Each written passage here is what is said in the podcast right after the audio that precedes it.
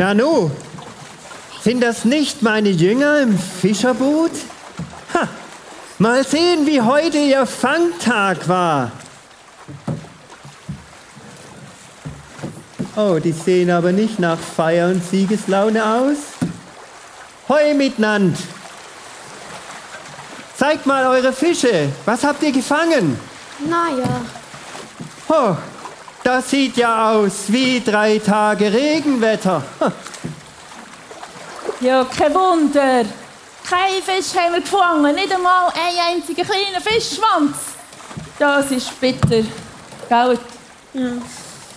Also, hört zu. Dann fahrt gerade wieder raus auf den See.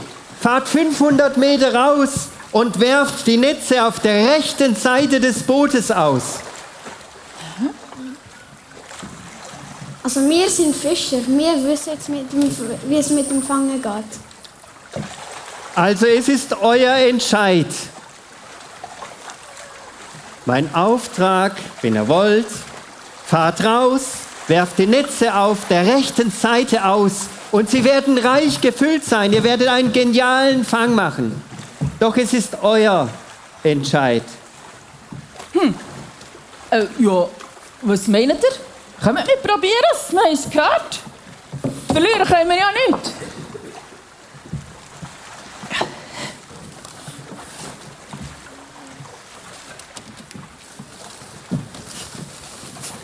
Oh, das zieht aber kräftig. Boah, sag nicht, hey. Ich spüre es in meinen Armen. Oh, Ich bin vorsichtig. Das Netz scheint zu reissen. hä? Was hast du gesagt? Hä? Ich glaube, wir sollten unsere anderen Freunde rufen. Oh, gute Idee. Hey, Kollegen, kommen wir helfen? Wir haben einen riesigen Fang gemacht. Wir kommen gerade zu euch.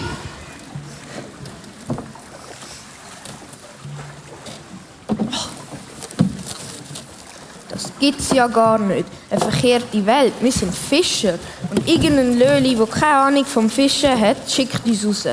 Sagt uns sogar, wo wir fischen sollten. Und nicht zerreissen fast. So gut, dass ihr gekommen sind. Hey, wisst ihr was?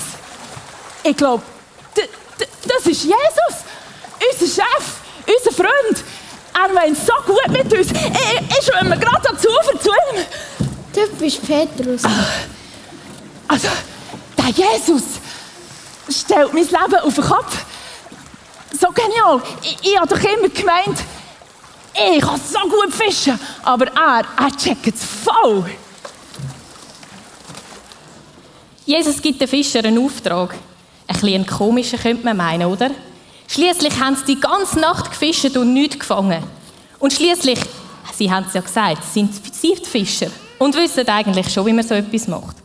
Aber trotzdem, sie hören auf das, was Jesus sagt, gehen raus, fischen und das Unerwartete geschieht. In der Bibel steht, sie haben 153 grosse Fische gefangen.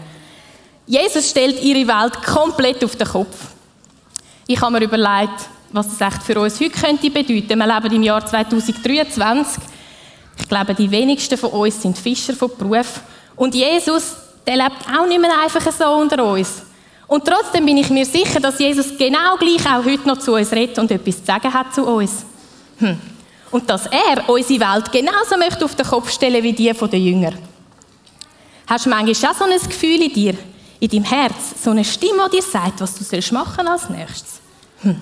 Zum Beispiel, wenn du morgen wieder zurück in die Schule gehst, könnte es echt sein, dass Jesus dir sagt, dass du den Kind helfen sollst, der von der ganzen Klasse belagert wird.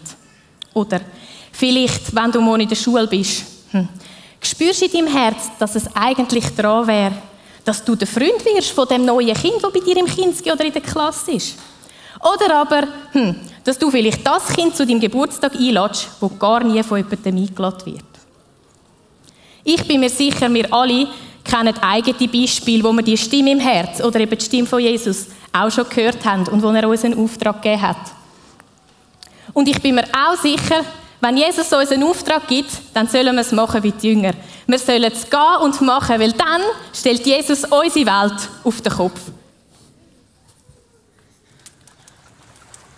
Jesus, bist du es wirklich?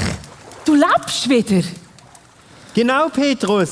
Richtig erkannt. Ich bin's. Wow. Und das schmeckt schon so fein. Ja, Fladebrot, frisch gebratenen Fisch. Wow, fein. Hey Jungs, ein bisschen Gas. Ich glaube, da gibt es ein mega feines Morgen für uns alle. Wir kommen, wir geben uns alle Mühe. Schau mal. Hey, du hast gut zu reden. Schwimmst einfach zu Jesus und lass uns allein paddeln. Komm, sitzt, sitzt euch daher. Das Fladenbrot. Sitzt euch ums fein. Feuer. Für wer hast du das backen? Ja, natürlich für euch habe ich das gebacken. Ähm, ich wollte euch zeigen, dass ich euch sehr mag. Und bedient euch. Sogar noch frisch backenen Fisch. Genau, ihr sollt schmecken, ihr sollt erleben. Ihr seid willkommen und sehr geliebt. Ja, das genießen wir und merken wir wirklich. Schmeckt's? Merci vielmal. Ja, es hat genügend.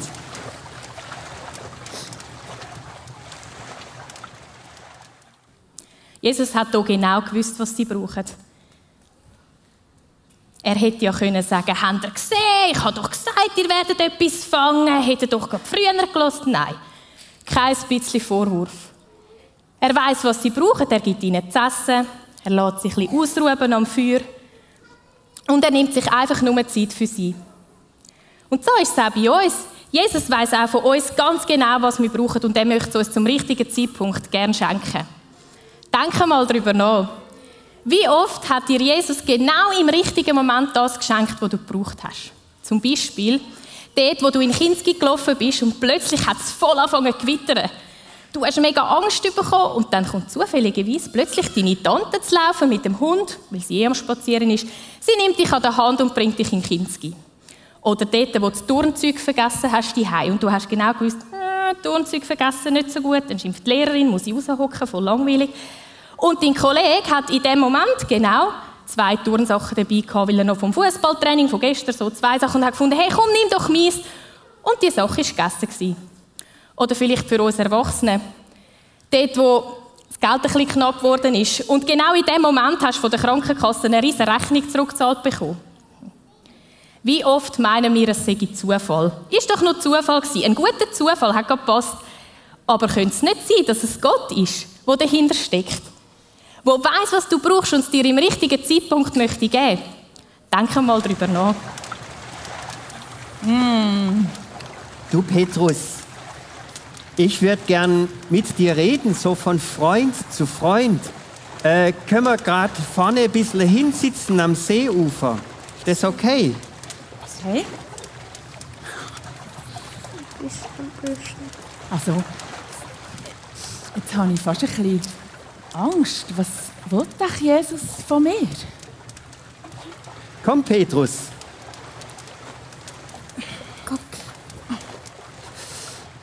Du Petrus, hast du mich lieber, wie die anderen Jünger mich lieb haben?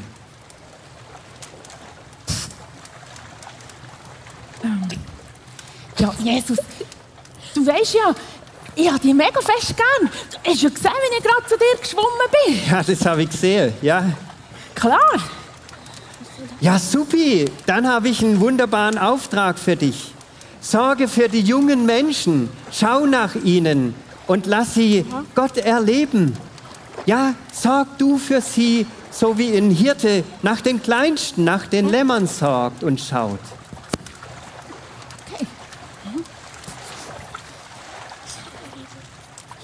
Du Petrus, ich will's noch ein bisschen genauer wissen. Ähm, hast du mich auch lieb, auch wenn ich dich nicht so stark wieder lieben Nico. würde?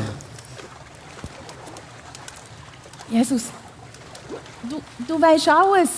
Du weißt, dass ich dich gern habe. Wie ein guter Freund. Dann gebe ich dir nochmal den Auftrag. Sorge für alle Menschen. Schau, dass sie die gute Nachricht von der Liebe von mir erfahren. Sorge für sie, so wie ein Hirte nach seiner Herde schaut.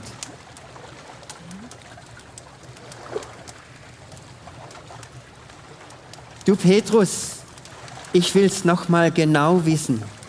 Hast du mich so lieb wie ein guter Freund? Jesus, dass du mich dreimal fragst, macht mich nachdenken und traurig. Du, du weißt alles, du, du kennst mein ganzes Leben. Du siehst in mein Herz, du weißt, was ich mit dir schon erlebt habe. Jesus, du weißt, dass ich dich gerne habe. Du Petrus, ich vertraue dir. Ich gebe dir diesen Auftrag. Sorge für alle Menschen. Schaue nach ihnen.